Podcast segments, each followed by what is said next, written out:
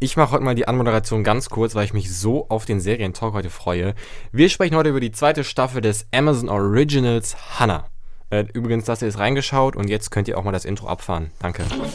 Reingeschaut. Ja, Leute, erinnert ihr euch noch an den Sommer 2019? Wie geil war dieser Sommer? Also man konnte überall hin in Urlaub fahren, ja. Ich weiß, ich war zwei Wochen in England, aber auch wenn ich zu Hause geblieben wäre, was ich dann ja auch die restlichen vier Wochen war, äh, Haus des Geldes, ja, auf Netflix. Stranger Things auf Netflix, ja. Die Jonas Brothers haben ihr Comeback gefeiert. Was wäre das für ein Sommer? Und jetzt 2020, Corona. Corona sagt nein. Corona sagt fast zu allem Nein, ja. Corona sagt, bleib zu Hause. Hinzu kommt noch, dass TikTok sein Comeback feiert. Ach du Scheiße. Katja. Krasowitsche ist in den Büchercharts und äh, auf ProSieben läuft Beauty and the Nerd und Netflix äh, macht anscheinend irgendwie Haus des Geldes äh, Finger weg. Also es ist so ein bisschen gedämpfter das Jahr 2020, Mir aber schlecht. aber es gibt einen Lichtblick. Und das ist Amazon, die die zweite Staffel von Hannah released haben. Und äh, wir gehen jetzt mal weiter, weil das ist der Scheinwerfer der guten Laune, könnte man sagen. Das ist reingeschaut und ähm, ich habe heute einen Gast, der hängt nicht wie ich jetzt seit, weiß ich nicht, 30 Sekunden dieser Metapher feste. Äh, Nils, schön, dass du da bist. Du warst auch damals dabei, ähm, in der zweiten Folge reingeschaut, wo wir äh, die erste Staffel Hannah behandelt haben und jetzt hast du auch alle Folgen der zweiten Staffel durchgeschaut. Ja, natürlich. Natürlich. Spannend. Ähm, Also da, kon da konnte man gar nicht aufhören zu gucken, fand ich. Fand, fand ich auch. Also ich, ich habe das ja öfters gesagt, ich hasse Binge-Watchen, aber Hannah kann man sich auch, obwohl die Episoden auch so lange gehen, Ja. schon mal zwei, drei am Stück angucken. Das ist einfach, also so viel können wir schon mal sagen. Wir sind beide positiv überrascht von der zweiten Staffel. Aber fangen wir mal am Anfang an. Ähm, und zwar, das beginnt ja damit, dass äh, nach dem Tod äh, von Eric Heller in der ersten Staffel ähm, und Nein. die, äh, der, ja, der Tötung des, ich weiß nicht mehr, wer ist dieser, dieser Bösewicht von Marissa Wiegler, ähm, zieht es Hannah und äh, die Clara, das ist die von Utrex, die befreit worden ist, in den Wald. Finde ich erstmal nachvollziehbar, weil es für Hannah ja Heimat ist. Ja, natürlich. Hannas Territorium, da kennt sie sich aus. Und Heimat ist ja auch ein Begriff, der sich irgendwie äh, durch, durch die Staffel zieht, wo man hingehört und ähm, es, ist, es ist logisch, dass sie da hingeht. Und dann macht Clara den gleichen Move wie Hannah. Sie will aus diesem Wald raus, ihr ist das nicht genug. Kann man irgendwie verstehen. Obwohl, ich würde nicht sagen Heimat, sondern eher Identität, womit man sich Ja. identifiziert. stimmt, stimmt, okay. Aber da zählt auch Heimat ein bisschen dazu. Und Ja, ähm, recht. dann Clara sucht ihre Mutter irgendwie verständlich, weil sie nach Hannah die einzige Bezugsperson von ihr ist, wo sie weiß, mit, mit der habe ich was zu tun. Und sie geht aus diesem Wald raus. Und natürlich ist Utrex ähm, am Start mit einem neuen Bösewicht, sage ich mal. Und da greift man, finde ich, ist vollkommen logisch, macht man sehr häufig so, aber ist irgendwie legitim, einfach eine Stufe höher. Also der Kopf, der Kopf von Utrex, Natürlich. mehr oder weniger. Ähm, ich weiß nicht, ob es dir, ob es dir ähm, auch so gegangen ist. Ähm, Gerade in der ersten Folge hatte man so Szenen, wo dann irgendwie Hannah brutalst irgendwelche Leute erledigt. Ähm, oder auch Marissa, die in den nächsten Folgen auf irgendwelche Leute schießt. Dass du manchmal von dieser Brutalität so überrascht bist, weil das, weil klar, es, Hannah ist eine Elitesoldatin, aber sie ist ja noch, noch ein Mädchen irgendwie in der Pubertät und dann haut die diese brutalen Sachen raus und da hatte ich, als ich die erste geguckt habe, so gedacht so, huch, das hatte ich ja vergessen, dass sie halt echt, echt was drauf hat. Naja, sie wurde auch darauf trainiert. Also, Ja, ja, klar, das ist immer, war für mich immer so ein kleiner Überraschungsmoment noch, dass die, äh, dass sie da am Kämpfen ist. Und ähm, sie hat ja auch keinen großen Kontakt zur Außenwelt in ihrer Kindheit, wenn du dich an Staffel 1 erinnerst. ja, Sie hat, sie hat ja nur im Wald gelebt und gelernt zu kämpfen und zu überleben. Und ich denke mal, das ist instinktiv, so dass sie direkt dann auf Angriff geht, um so- sich zu verteidigen. gar nicht so unterschiedlich zu den U-Tracks-Insassen, die auch immer Ja. nur eine Sache, eine Bezugsperson hatten, eine Informationsquelle, obwohl Hannah war natürlich ein bisschen freier, ne? Also, äh, das muss man schon sagen. Und Eric hatte natürlich auch eine andere Intention. Der hat sie da gefangen, gehalten, in Anführungszeichen, um sie zu beschützen. Und bei Utrix werden die ja gefangen gehalten, um zu, ähm, ja, ähm, Kampfmaschinen gemacht zu werden. Lass uns mal über dieses Utrex sprechen. Ich finde, dieses Utrex-Zentrum, The Meadows heißt ja das, ähm, ist für mich absolut das Herz der zweiten Staffel. Also, Es ist krank. es ist das Highlight. Und ich finde es auch so, es macht einfach alles so schlüssig. ähm, man hat sich gedacht, okay, das wären einfach irgendwie Kampfmaschinen, aber diese zweite Stufe von diesem Utrex-Programm ist ja diese Sozialisation. Und äh, wie das gestaltet worden ist, fand ich einfach unfassbar, weil die haben ja keine Identität, diese Mädchen von Utrex, ne? Weil die hatten noch nicht mal einen Namen. Und wie kannst du ohne Namen, ohne alles, äh, die gleiche Kleidung, gleiches Zimmer, du bist eigentlich nur einer von diesem Programm ähm, und bist eigentlich nur eine Maschine. Und das entsteht ein Loch, was gefüllt werden muss. Und das füllen die in dieser zweiten Stufe, indem die denen so Fake-Identitäten geben. Das fand ich ja mal so Das war heftig. krank, auch wie, die, auch wie die die Mädchen darauf gepolt haben. Es, es sind ja nur Mädchen in dieser Einrichtung Ja, und wie die die darauf gepolt haben. Für mich war das so, wie soll ich sagen, Mission Impossible trifft auf Aldous Huxleys Brave New World. ja, aber es, es man kann sich ja auch irgendwie, es wirkt so ein bisschen surreal, aber ich finde, es könnte halt schon real sein irgendwie. Warum? Wenn du vorstellst, dein Leben lang keine Identität und bekommst die dann so. Und ich fand das auch so krass, wie die die Kleidung, die Räume und diese, diese Bücher, diese Familien so gestaltet haben, dass sie alle wirklich so einen bestimmten, ja, Typ. ich fand bilden. auch krass, wie die natürlich darauf angesprungen sind. Bestes Beispiel Sandy. Sandy. Ja. Boah, da- das war ja der Wahnsinn. Also, das, ja, stimmt. Auf einmal, als ob das immer so gewesen wäre. Ja, und So die ähm, beeinflusst. wo die dann haben die, die haben ja die Schwester sterben lassen. Also die waren ja alle, hatten alle Laptops, ohne Internet Ja. natürlich, aber wo man da so ein bisschen äh, mit den anderen schreiben konnte und mit den Eltern.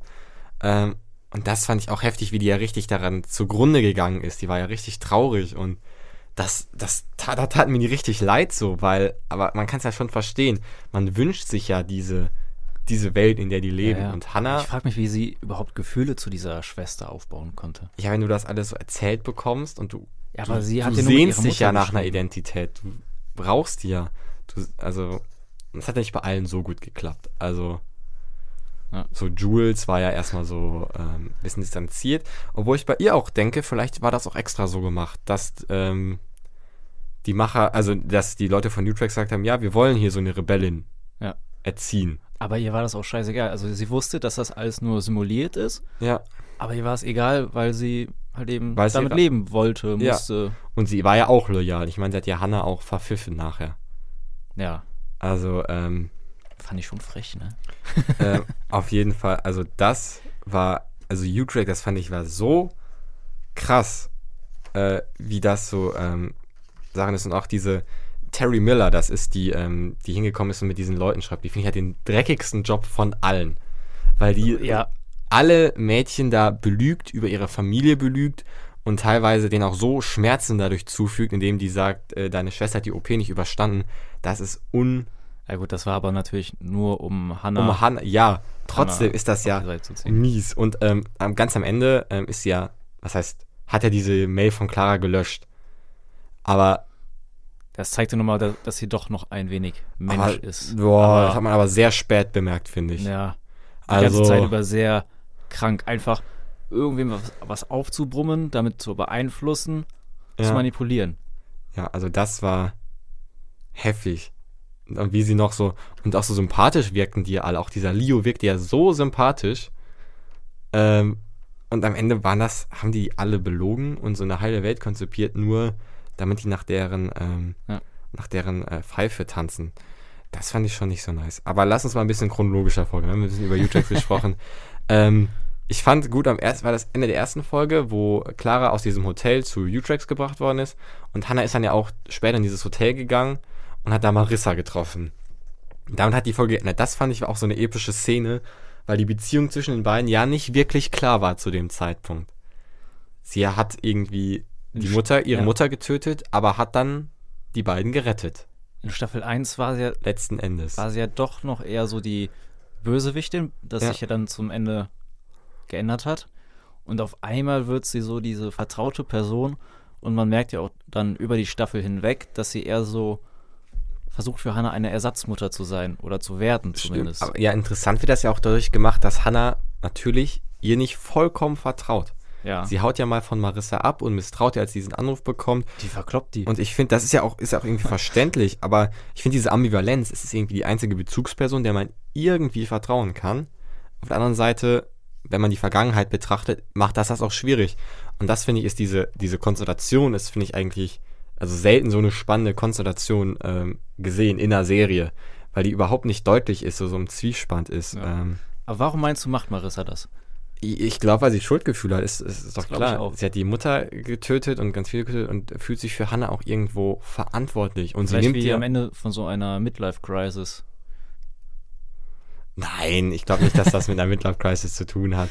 Ich habe sie einfach so Schuldgefühle und kümmert sich um Hannah. Und sie riskiert ja einiges für Hannah. Ja. Jetzt mal abgesehen von ihrer Karriere, riskiert sie ja regelmäßig ihr Leben und rettet Hannah ja auch zwei, dreimal das Leben. Ähm, und auch als Hannah sie in diesem Lieferwagen richtig schlimm zurichtet, ist sie immer noch für Hannah da und rettet Hannah ja am Ende. Also Marissa Wiegler hat mir, glaube ich, auch letztes Mal gesagt, also wie diese Charakterentwicklung in der zweiten Staffel war, wirklich von dieser sehr kühl distanzierten Frau. Man hat ja auch gesehen, in der ersten Staffel hatte die diese Beziehungsprobleme, weil sie sich nicht richtig auf diese Bindung mit ihrem Mann einlassen konnte und ihrem ähm, ähm, Stiefsohn.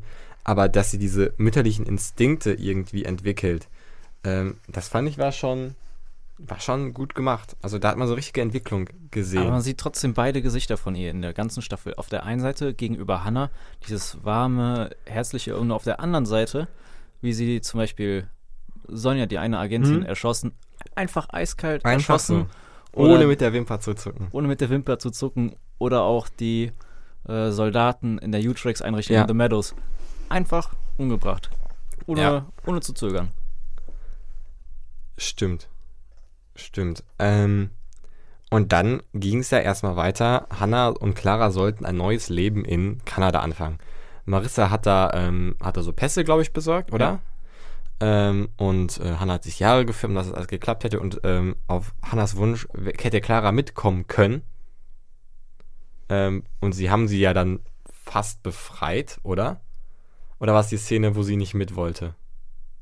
Nein. Erst kam Hannah ja in The Meadows rein, ist eingebrochen und wurde dann geschnappt. Stimmt, weil Clara hat sie gesehen und ist einfach Genau. weggegangen. Und das fand ich war einer der traurigsten Szenen der Staffel. Hm, Hannah riskiert alles, riskiert auch, mach Marissa riskiert ja auch alles, nur um Clara rauszuholen. Und Clara würdigt sie nur eines Blickes. Ähm, sie und ist schon gefangen in der ganzen Konstellation von sie The Meadows. Ist, sie ist da schon reingerutscht. Und Hannah ist dann ja auch, Ja. als Mia Wolf, ist da ja auch zwischenzeitlich mal reingerutscht. Also es gab ja diese Szene, wo sie, wo Marissa gesagt hat, komm jetzt mit. Ähm, das war, Auf der einen Seite wollte sie natürlich äh, Clara äh, als Freundin auch nicht verlieren. Sie ist ihr sehr, sehr, sehr wichtig. weil Clara ist auch die einzige Ja. Person, der sie 100% vertrauen kann. Und Marissa hatte sie ja quasi verraten, in Anführungszeichen, da Ja. sie ja mit Carmichael telefoniert hat, dem Oberkopf von Ja. U-Trax. Deshalb fühlte sich sie sich vielleicht ähm, verloren. Halt eben, sie sagt ja auch in dem, oder schreibt, wie sie, ähm, sie fühlt sich alleine. Ja. Dass das auch wirklich wahr war. Also was Hannah geschrieben hat. Ja. Glaube ich auch. Und ähm, dass sie da einfach einen Anhaltspunkt sucht und den bei Utrix in diesem Moment gerade findet, aber später natürlich auch wieder verliert, da sie wieder dahinter blickt, hinter die Kulisse. sie hat natürlich auch so eine Trauer, die sich irgendwie durch die Staffel zieht. So diese, man sieht sie ja kaum irgendwie mal lachen oder Spaß haben. Sie ist nur aufs Überleben getrimmt. Und na klar, ihr Vater ist, ist, ist von ihr gegangen. Ähm, das, das, das geht natürlich nicht nahtlos an einen vorbei. Ähm, und ich fand auch ganz clever, wie sie äh, The Meadows mehr oder weniger gefunden hat. ja, sie ist ja über, die hatten Clara ja diesen, diese, diesen Chip im Arm und dann hat sie an dieser Studie teilgenommen, die ich ein bisschen weird irgendwann fand. Als sie da in diesem Raum war. ich weiß gar nicht, was, was soll das für eine Studie überhaupt sein? Ja, für irgendwelche Medikamente, denke ich mal. Und sie ist ja nur dahin gekommen, um, ähm, ja, um zu wissen, das ist halt die Firma, die die Medikamente gemacht hat, um da vielleicht Rückschlüsse auf U-Tracks zu finden. Deswegen war sie ja in Mhm. dieser Studie. Aber sie hat dann auch irgendwelche Medikamente genommen und war ja dann so weird drauf, als sie das Bild vom Wald gesehen hat. Das war, das fand ich heftig. Wahrscheinlich wie in irgendeinem so Rausch, voll auf Droge Ja. und dann, Aber eigentlich total clever, das so z- zurückzuverfolgen. Und Ja. ähm, es war ja auch Marissa, die sie da wieder gerettet hat. Äh, zum ersten Mal. Äh, eigentlich zum zweiten Mal, wenn man die erste Staffel mitrechnet. Ja. Ähm, ja, also ich fand durch diese ganze Staffel durch, ähm, es war immer irgendwie Spannung und immer dieses Hannah muss irgendwo hinrennen, das äh, fand ich, hat sehr, sehr großen Spaß gemacht. Und dann war Hannah ja in The Meadows. Und dann war so die Schwelle, wo ich mir gedacht habe, oh nein, Hannah gerät jetzt auch da rein, weil es ist ja verlockend. Hannah hat auch irgendwann zu Marissa gesagt, sie hat keine Lust, immer wegzurennen. Und wenn ja jemand sagt, hier ist deine Heimat und du hast ja dein Zimmer und hier sind Leute, die haben das Gleiche erlebt wie du. Ähm, Ich denke, aber, Ich denke mal, sie Ja. ist halt eben auf der Suche, wer sie, wer sie selber ist. Das merkst Ja. du in der Staffel. ja, Und dass sie vielleicht da halt eben diesen Anhaltspunkt findet, der aber halt eben nicht das einzig wahre ist, weil alles ja nur eine Lüge ist. Ja, und das ist natürlich, vielleicht kann man auch Rückschlüsse ziehen, klar. Hannah ist besondere, hat ein besonderes Leben hinter sich, aber das ist ja vielleicht auch, in diesem Alter haben das ja ganz viele oder die meisten, diese Identitätssuche. Und ähm, da zeigt die Serie, Hannah ist auch eigentlich nur ein normales Mädchen, wo zu dieser normalen Identitätssuche noch diese grundlegende Frage kommt, wem kann ich vertrauen, wo ist meine Heimat, wo gehöre ich hin, wo sind meine Leute. Ähm, das fand ich war ein sehr wichtiges Thema, was da ähm, aufbereitet worden ist. Aber Hannah hat ja die ganze Zeit, während sie in The Meadows war, diese Pässe versteckt. Das hat sie auch gut hinbekommen, finde ich. Ja, und das zeigt ja auch, dass, es, dass sie Hoffnung ja. hat. Ja, und stimmt, das Versteck war gut. Im einzigen Ort, wo man nicht, nicht filmt. Obwohl Ja. ich würde Jugendtracks zutrauen, dass sie da auch filmen würden in der Dusche. So, da- das ganze Pro Programm ist schon krank genug, da würde ich denen das wirklich zutrauen. Und auch diese kranke Sache, dass sie nachts das Licht von der Kamera ausmachen, aber trotzdem weiter Ja. filmen, damit die Mädchen denken, sie wären alleine. Und da ist alles so durchtrainiert, äh, durch, durchgedacht. Auch als ähm, Sandy und Jules den, ähm, Wodka den Wodka klauen. Ja. Das war auch alles eins zu eins geplant. Dass man, wie man das überhaupt planen kann, das finde ich mega gut gemacht. Also wie die das umgesetzt haben in Ja, der Serie. ja. Um zu, um so ja, den Mädchen beizubringen, dass man nicht immer nach den Regeln spielen muss. Aber mit Regeln sind natürlich nicht die Regeln von U-Tracks, denke ich mal, gemeint, die die Mädchen brechen sollen, sondern Gesetz, ja, gesellschaftliche Regeln, ähm, Gesetze und dann ähm, ging es auch, stimmt, Marissa wurde ja festgenommen dann auch und ähm, wurde aber freigelassen, damit man Hannah zu ihr führen kann, also damit man durch ihr äh, ähm, Hannah finden kann. Das Ja. fand ich auch ein mega Clou einfach. Ja. Also alles nur ein abgekartetes Spiel. Alles ein abgekartetes Spiel. Ähm, Aber Marissa hat mir schon leid getan. Sie wurde ja monatelang nur verprügelt. Marissa hat mir so leid getan. Ich finde, Marissa ist immer noch Sie die hat alles coolste- geopfert, aber Sie ist immer noch so, sie bekommen. bleibt immer noch so cool einfach, wie sie da irgendwie, sie wurde da gefoltert und dann wurde gefragt, ja, wer ist, der ist Tacitus, also das war ja der Anwalt, der die Liste hatte. mein Hund. Und da meinte sie, ja, Tacitus, ich kenne ihn. Es war der Name meines Hundes. Und das zeigt einfach, wie unbeeindruckt sie von all dem irgendwie ist. Klar, sie hat Schmerz, aber sie hält das ja auch irgendwie für Hannah aus Ja. und äh, für, für ihre Überzeugung. Und deswegen, das haben wir letztes Jahr auch gesagt, ich finde, Marissa ist für mich die coolste Person der Staffel, aber ich habe eine neue Lieblingsfigur der Staffel. Wen? Äh, und, zwar, und zwar Sandy, weil ich ihre Figur so mega interessant finde. Also ich finde es eigentlich, so eine rührende Figur. Also wo sie da ähm, auf dem Bett saß mit anderen gesagt Ja. hat, dass ähm, ihre Schwester es nicht geschafft hat. Und wie sie, man hat ja immer gesehen, sie war ja die, die sich wirklich sehr verzweifelt am Anfang, als ihr Leute widersprochen haben, dass es hey gar nicht wahr. Wie sich an diese Identität ähm, gerafft hat, das fand ich war schon, das war schon sehr bewegend irgendwie. Und auch ganz am Ende, wo sie auf diesem Marktplatz da in, ähm, in Madrid, glaube ich, war es, ähm, auf diesem Klavier Barcelona. spielt. Äh, Bath Barcelona, ja. Ähm, Alles klar. äh, als er in Barcelona ähm, Klavier gespielt hat, das war, fand ich, Alter. war so eine rührende Szene und Serien oder Filme rühren mich nicht häufig, aber das fand ich war echt, was war so traurig zu sehen, wie sie diese Fake-Identität äh, wirklich Ich fand die Szene ganz so ehrlich ein bisschen. Krank. Weil erst die krasse Killerin, die krasse Attentäterin und Ja. dann, äh, um das alles zu verarbeiten, setzt sich hin und spielt Klavier. Aber Das hast du normalerweise nur in irgendeinem Psychothriller. Ja, aber es ist ja nicht Psycho, aber klar, es ist Psycho, ne? Jemand Doch. umzubringen. Aber es, sie ist halt so komplett erzogen worden und sozialisiert worden, so das ist die Aufgabe und das ist richtig. Und man hat auch kurz Ausschnitte von diesem Unterricht gesehen, wo ich wo ich mir durchaus auch mal gewünscht hätte, dass man den länger zeigt, weil ich fand, das war super interessant, wie sie förmlich durch, äh, durch Film, das haben wir ganz, ganz kurze Referenzen gesehen, durch so Filme und Videos den Mädchen gezeigt haben, das läuft schief in der Welt und ihr tötet diese Menschen, damit das, ähm, Ja, diese Art von nennen Unterbewusstsein sich auch selber Patrioten Ja, und ja. so. Und das fand ich so interessant und deswegen kann man es auch irgendwie so. Klar ist man ein bisschen von dieser Kaltblütigkeit geschockt. Gerade von Sandy war ich das mega, als sie äh, da fast Kate umgebracht habe und hat einfach ihren Vater, also den Vater von Kate umgebracht und Kate war im Nebenraum. Wow. In The Meadows das brave Mädchen, total gefühlsvoll, sehr familiär, findet, findet alles so süß. Sie hat ja kein Problem, Gefühle oder Empathie zu zeigen. Das und hat dann sie ja überhaupt einmal nicht. die extreme Killerin. Aber dann kann sie umschalten und ihren Job machen. Und das fand ich war so, weiß ich nicht, war, war in dieser Figur so, so ja, interessant einfach zu sehen. Also das ist, das ist für mich die interessanteste Figur der Serie. Hast du eine, eine Figur, wo du sagst, die finde ich am besten oder die ist am interessantesten? Eine meiner Lieblingsfiguren ist leider am Ende der ersten Staffel gestorben. Erik? Ja. Echt? Doch. Ja. Also ein bisschen der. Verschwiegene einfach. Ja, aber auch, was er Aber geopfert hat. Beschützerinstinkt, ja, Mhm. stimmt. Und Aber sonst natürlich die Hauptfigur, Hannah.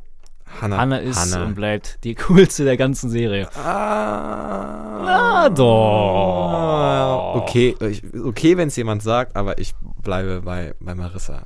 Sie Findest ist die du? kurze Serie. Aber Was habe ich denn bei der letzten Staffel gesagt? Ach, du das noch? Kann, nee, kann ich gleich mal rein. Und könnt ihr übrigens auch reinhören, wenn ihr die Folge zu Ende gehört habt. Äh, Bitte tut das. zur ersten Staffel gibt es sie auch auf reingeschaut. Ähm, ja, Hannah, stimmt, stimmt. Aber ich finde es gut, dass Eric Heller äh, gestorben ist in der ersten Staffel, weil jetzt hatte man. Es war interessant darauf zu reagieren, wie Hannah jetzt ohne, also komplett ohne Schutz. Halt Ja. in dieser für sie auch komplett neuen Welt agieren will. Und das macht es natürlich auch verständlicher, wie sehr sie sich an, an Clara festhängt. Und sie sagt ja auch, dass sie ähm, nie so, vielleicht auf Erik so Gefühl hat, diese Verbundenheit zu Clara. Und das wäre natürlich, wenn Erik da gewesen wäre, das ja ganz anders. Und ich weiß nicht. Es klingt komisch, aber ich finde es eigentlich gut, dass die Macher ihn aus der Serie genommen haben nach Ja. der ersten Staffel. Es hat der Serie nur gedient, obwohl ähm, ich mir was ganz anderes vorgestellt hätte ich- für die zweite Staffel. ich fand's krass, wie äh, Hannah sich dann auch selber zurechtgefunden hat. In der Öffentlichkeit, in der Welt. Stimmt, dass das, Auf einmal, sie, die bekam das ja ganz gut hin, ja. muss man ja sagen. Ähm, Das hätte ich jetzt so nicht erwartet. Ich hätte eher gedacht, dass sie trotzdem äh, öfter mal noch was mehr verschreckt wäre von den Leuten und ja, wüsste nicht, wie sie sich mit ihnen unterhalten soll. das stimmt. Sie ist da sehr gut sozialisiert auf einmal. Ähm, klar, Erik hat ihr was beigebracht, aber so richtig kann man ja ähm, soziale Interaktion ist- nicht ja. lernen. Und ähm, das fand ich war ja. Ich weiß nicht, ob du dich in das erste Staffel, erste Folge, wo sie diesen Jungen getroffen hat. Ja. in dem Wald. Und da wurde das ja so ziemlich cool, fand ich, gemacht, da wie perplex sie war, dass es noch eine dritte Person auf dieser Welt gibt. Auf einmal steht da jemand, wie als wenn Ja, wir jetzt ein Alien sehen würden. ja, das war ja. Aber sich stimmt, sie hat sich da sehr dra schnell dran gewöhnt. Vielleicht, weil sie so die nüchternen Sachen, die man wissen, lernen kann, alle wusste. Aber stimmt, Vielleicht, weil sie es sehr objektiv schnell. betrachtet, weil sie es nicht anders kennt. Stimmt, stimmt. Und ähm, das, man kann dieses Sozialisieren ja nicht lernen. Da sieht man auch einer Szene, wo ich glaube Sandy und Clara ähm, chillen da mit Kate und dem ähm, Freund von Kate, der, äh, Ja. der Uni-Freund. Und ähm, da sagt er, ja, haben dich deine Eltern so wegen dem wegen Grease benannt. Und dann wusste sie, und Grease war, glaube ich, der Film mit gemeint. Ja, der Film mit John Travolta und äh, Genau. wie die. Nee, Und das kann man ja nicht, also das kann man ja nicht lernen. Man kann ja nicht alle irgendwelche aus allen Bereichen alles kennen. Und da war sie auch so richtig perplex. So, was ist das für ein, Ja, ja. ich verstehe es nicht. Äh, und das zeigt auch, dass sie wirklich diese Sozialisation gelernt haben und nicht gelebt haben. Und das ist ja ein entscheidender Unterschied. Und das, äh, das fand ich, war, war krass. Ja, Aber da siehst du auch dann teilweise, ähm, es könnte ja eine Art Fehler von The Mellows, also von dem Utrex-Programm sein, dass sie halt eben an diese Klassiker in der Öffentlichkeit ähm, keinen Anschluss auch äh, Ja. gefunden haben, dass sie zwar die Mädchen sehr sozialisieren, aber es trotzdem noch Dinge gibt, die sie nicht bedacht haben. Ja, Obwohl obwohl sie ja, vielleicht noch nicht in der Stufe so weit obwohl sie, sind. glaube ich, versuchen in alle Richtungen, okay, die müssen ja eigentlich nur mit den Leuten sich so, so anbändeln, ähm, Ja. damit sie einen Auftrag erfüllen. Die sollen ja nicht Freunde fürs Leben werden. Aber ich glaube, Sandy sollte auch mal diese Modeschau, hat so ein Video äh, zugespielt bekommen, soll diese Modeschau gucken, damit sie schon auch auf diesem ja, gesellschaftlichen Know-how Mhm. äh, Wissen erreicht. Fandest du es realistisch, wie schnell die sich in jede Gruppe eingefügt haben? Ich meine, wird man dich an der Uni schicken und sagen, freunde dich mal mit, mit, mit Kate an? So instant? Und das haben wir Weiß so ich- schnell Weiß geschafft. ich nicht, ob das gehen würde. Also, also sie hat es ja auch ganz geschickt gemacht, nur dass sie dann direkt eingeladen Direkt wurde, auf das einen fand Kaffee eingeladen. So. bisschen seltsam. Und Clara dann auch angequatscht worden ist von dem Jungen. Ähm, also von, ähm, von dem Freund von Kate. Ähm, fand ich Vielleicht, so. wenn du ein neues Gesicht siehst, dann sprichst du an, aber dann auf einmal ist sie direkt in der ganzen Gruppe mit drin. Sind die irgendwie beste Freunde? Stimmt. Ich weiß nicht. Ich fand's, ähm, das ging ein bisschen sehr schnell. ich, ja, fand ich auch. Das war so ein, wo ich dachte so, ah, ob das so. Klar, die haben wahrscheinlich auch Techniken gelernt, wie man sich schnell in so eine Natürlich. Gruppe einfügt, das ist klar. Aber da, da war so der einzige Moment in dieser ganzen Staffel, wo ich mir dachte so, hä, ah, das ist so ein bisschen mit dem Brecheisen jetzt Ja. rangeführt worden. Für die Handlung dann ein bisschen was schneller War- voranzubringen. bestimmt. Sehr nices Detail, dass in der Folge, wo die da durch Spanien laufen, durch Barcelona, äh, ja, Entschuldigung, ich, äh, ich bin fast ein Native Speaker. Ist klar. Ich nehme den äh, gleich nochmal auf, komplett auf Spanisch. Ich synchronisiere mich immer selber und bringe in Spanien raus. So sehr erfolgreich reingeschaut. Meine Frage, Heißt da warst du gestern zu lange in der Sonne? Oh, kann so gut sein. ich merk's. Der heißt da äh, Molino de Agua. Ähm, auf jeden Fall kommen wir wieder zu. zu, Oh, zu ich glaube, das heißt Wasser, Wassermühle auf, Schwa- auf Deutsch. Aber egal. Ähm, als sie da durch, äh, Ich durch dieses futuristische Barcelona spaziert sind und ähm, die, ähm, da war eine Spanierin dabei, meinte, ja, die reichen Engländer kaufen sich diese Villen am Hang und dass Sandy sich da so eingeprägt hat, dass sie nachher wusste, ja, Clara hat das gehört und die sind bestimmt in dieser Villa.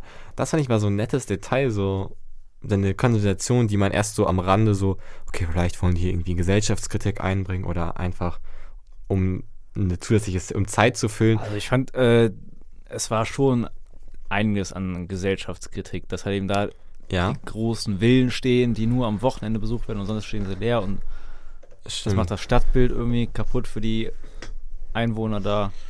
Alle Ja. nur zugezogen. Ja. Und ich habe äh, gerade in der Bahn mit der ähm, 66 bin ich ja hergekommen, aber heute von andere Richtung. Mit der 66? Ja, die muss hier erwähnt werden.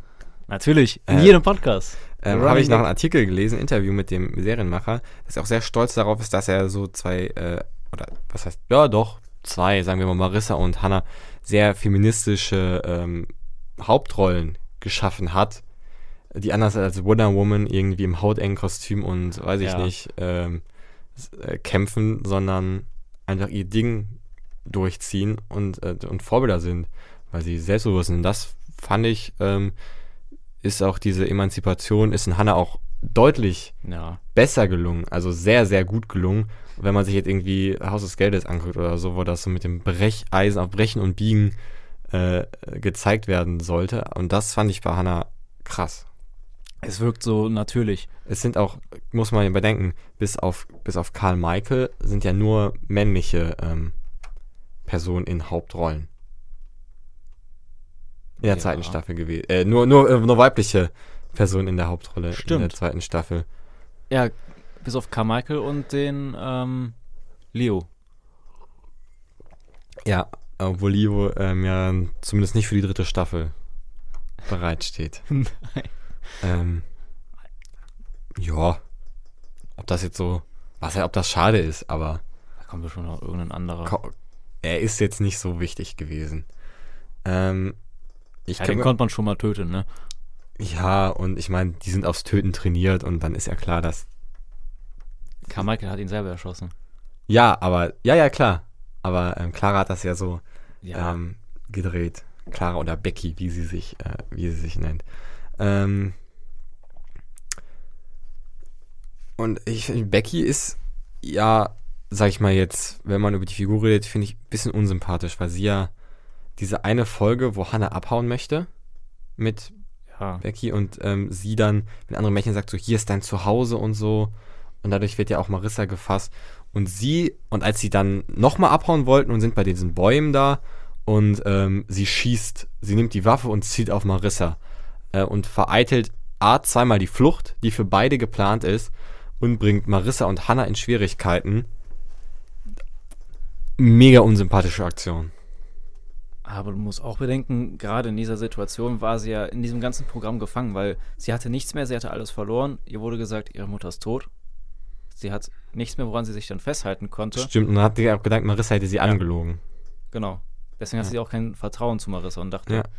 das wäre falsch, was sie macht. Ja, diese Vertrauenssache, aber weiß nicht, hast du als Zuschauer, wann ist der Punkt gekommen, wo du gesagt hast, ich vertraue Marissa?